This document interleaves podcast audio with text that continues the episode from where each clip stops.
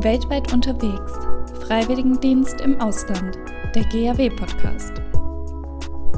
Mein Name ist Ataya Keinert und ich heiße dich herzlich willkommen zu einer neuen Folge Weltweit unterwegs.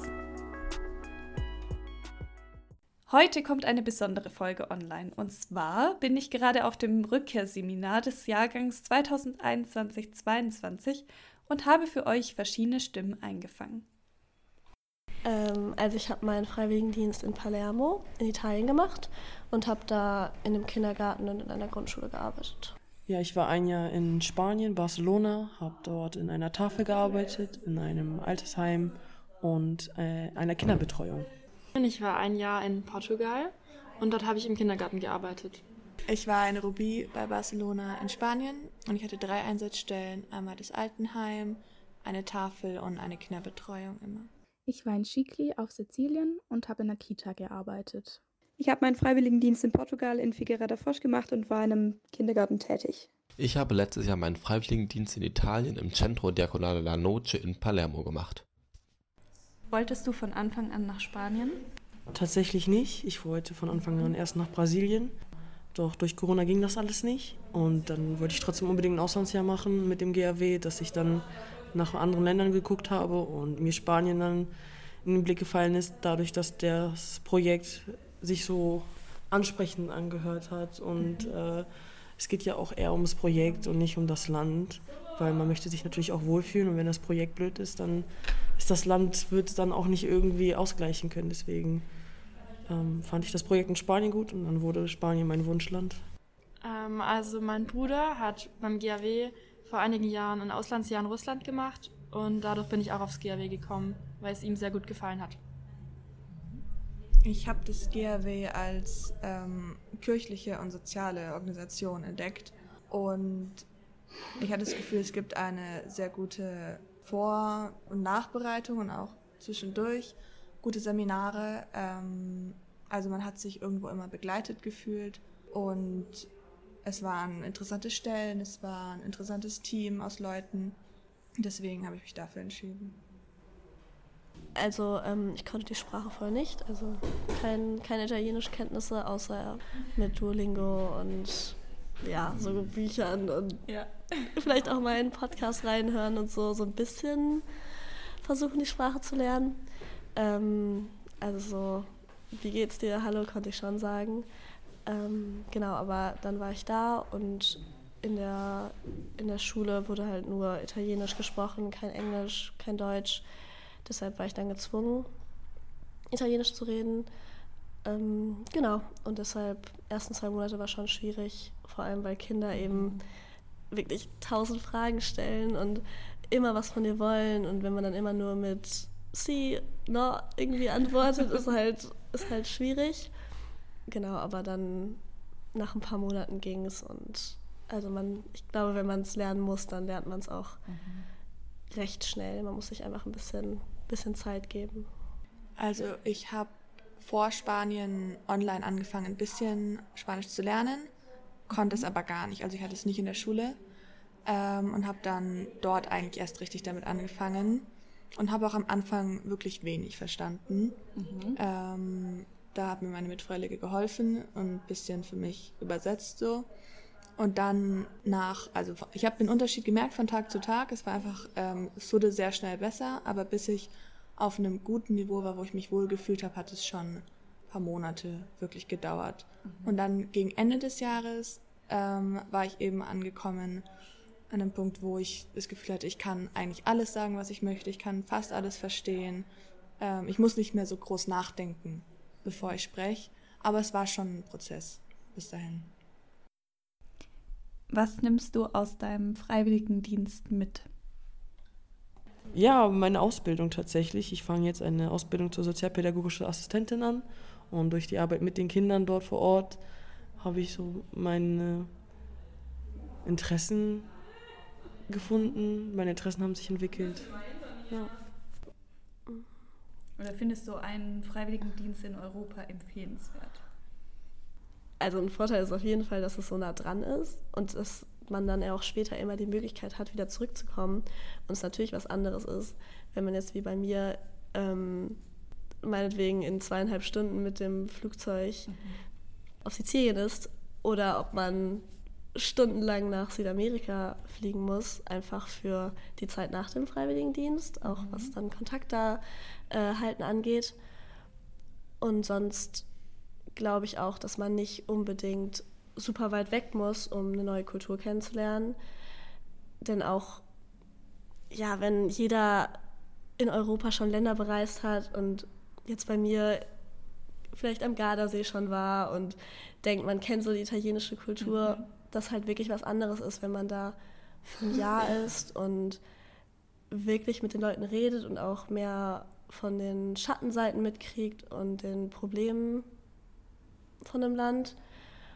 Und ja, Europa auch nicht gleich Europa ist und jedes Land auch wirklich sehr unterschiedliche soziale, ja, so, wie nennt man das? Ja, es immer auch soziale Unterschiede gibt und ja.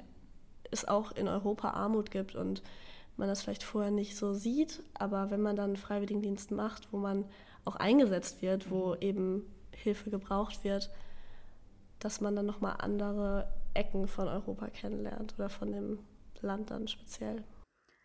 Mein Highlight war, dass ich mein Weihnachten in mehreren ähm, italienischen Familien verbracht habe und damit einfach auch die Traditionen mitnehmen konnte und die Bräuche, die die ja unter sich einfach an Weihnachten haben. Und das war einfach ein super schönes Erlebnis, ähm, da so mit integriert zu sein und aus meinem Freiwilligendienst nehme ich auf jeden Fall mit, dass ich jetzt halt eine neue Sprache spreche mit Portugiesisch und dass ich in Portugal auch ein neues Zuhause gefunden habe und viele neue nette Menschen kennengelernt habe und ich bin auch auf jeden Fall selbstständiger geworden. Einen weiteren Vorteil, den man durch einen Freiwilligendienst hat, ist für mich die, die Vorbereitungszeit.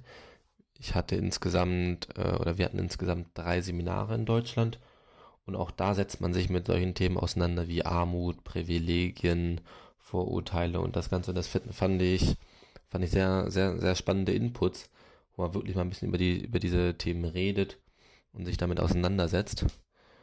Und äh, da kann man auf jeden Fall auch etwas was, was mitnehmen. Da habe ich was, habe ich was draus gelernt. Und dann auch vorher und vor und nach dem Jahr in den Seminaren wurde auch mal viel reflektiert. Und das macht man ja normalerweise sonst auch nicht so. Aber das kann einem, kann einem wirklich nochmal helfen und kann aber auch, kann aber auch schön sein, wenn man nochmal so an, äh, zurückblickt und an das Jahr denkt und sich so die Geschehnisse vor Augen führt, was so alles passiert ist und so und was vielleicht nicht so gut gelaufen ist und so. Das äh, kann wirklich helfen und kann teilweise auch wirklich sehr schön sein. Und deswegen kann ich einen Freiwilligendienst nur empfehlen. Für mich war das nochmal eine größere Hürde, ins Ausland zu gehen, aber gerade deswegen war es gut, weil ich das sozusagen geschafft habe ähm, und da jetzt irgendwo bisschen stärker wieder zurückgekommen bin. Und das Ausland ist halt, es ist eine neue Sprache, die man lernen kann oder zumindest verbessern kann. Mhm. Ähm, es ist ein Land, das man entdecken kann, das man noch nicht kennt, wo man reisen kann, wo man ähm, nochmal, glaube ich, ganz andere Erfahrungen sammeln kann, die für mich zumindest sehr besonders und einfach so einzigartig waren. Mein Lieblingsessen war tatsächlich sozusagen Taco Bell ich will es nicht als Lieblingsessen bezeichnen, aber ich bin da recht oft hingegangen, weil es halt in Deutschland kein Taco Bell gibt. Und in Amerika, es hat ja, Taco Bell hat ja einen totalen Hype gehabt. Und deswegen wollte ich unbedingt mal mitmachen und habe auch genossen, dort diesen Taco Bell zu essen. Das war nicht schlecht. ich mache die spanischen Tapas und vor allem Patatas Bravas sehr gern mit der ähm, besonderen Patatas Bravas Salsa. Ähm, ich mochte portugiesischen Pastel Stenata am liebsten. Das ist eine Süßspeise. Ähm, es ist Blätterteig und da drin ist eine Art Eiercreme. Warum ich einen Freiwilligendienst beim GRW gemacht habe, war einfach, dass ich das GRW durch meine Eltern schon kannte und mir die Einsatzstellen und die Einsatzländer äh, sehr zugesprochen haben und ich die Projekte eben sehr interessant fand.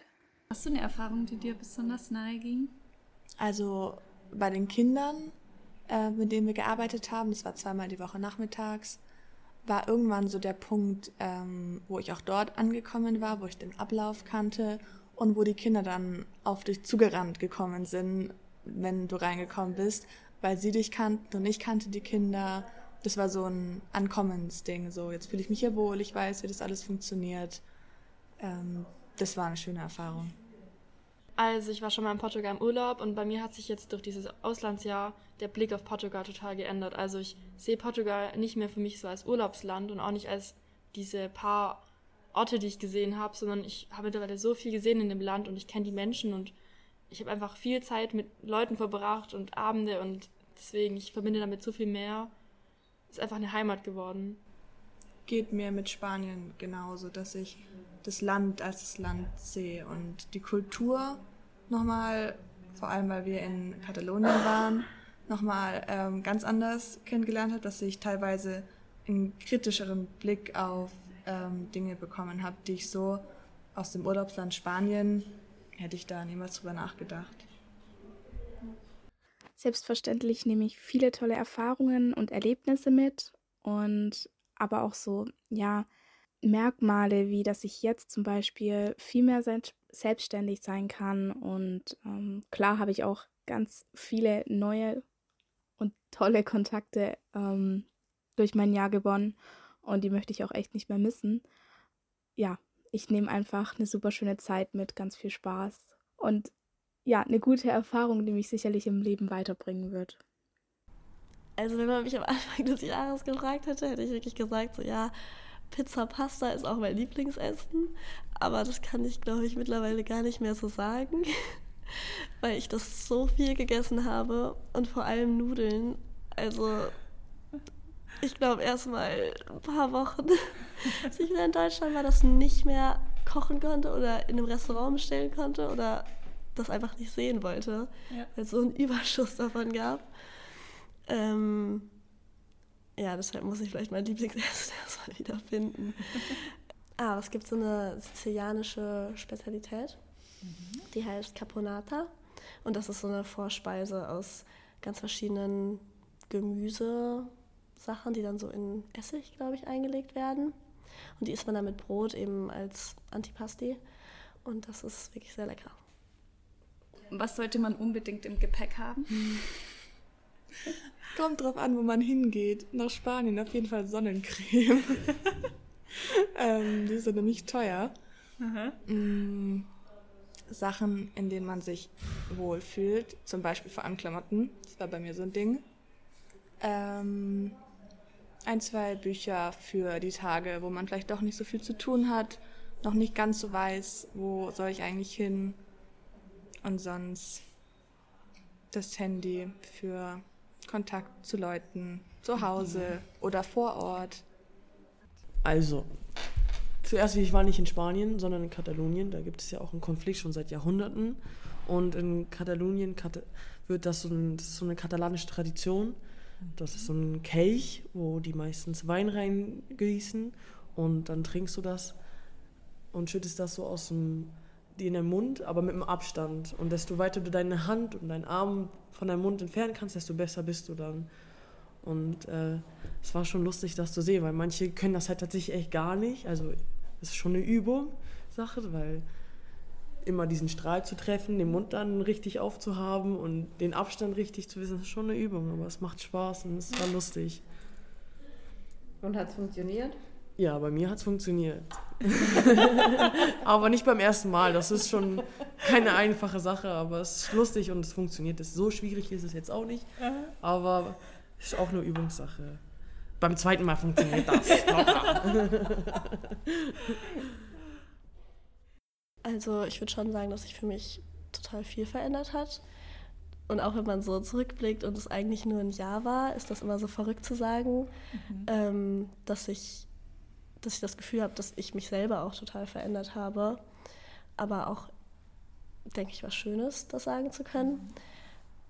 Und vor allem, glaube ich, nehme ich mit, wie ich mich vielleicht in dem Jahr gefühlt habe, weil es wirklich für mich ein sehr glückliches Jahr war und ich viele neue Leute kennenlernen konnte, ganz neue Sachen ausprobieren konnte mit der Arbeit mit Kindern und auch die Möglichkeit, so viel Sightseeing machen zu können und so viele neue Orte zu sehen und auch eine neue Kultur kennenzulernen, das natürlich irgendwie immer in meinem Kopf bleiben wird. Mhm. Und wirklich vor allem, dass ich da ein neues Zuhause gefunden habe und immer sagen kann, dass, dass das jetzt so ein Teil, Teil von mir ist und Teil, Teil meines Lebens und wirklich ja, ein Zuhause.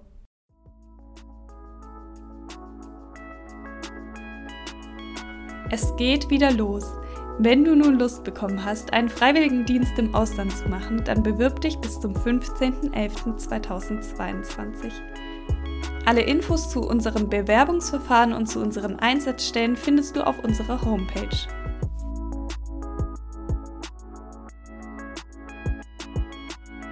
Was außerdem noch ganz schön wäre, wenn du uns auf Instagram folgen würdest unter gaw-vernetzt.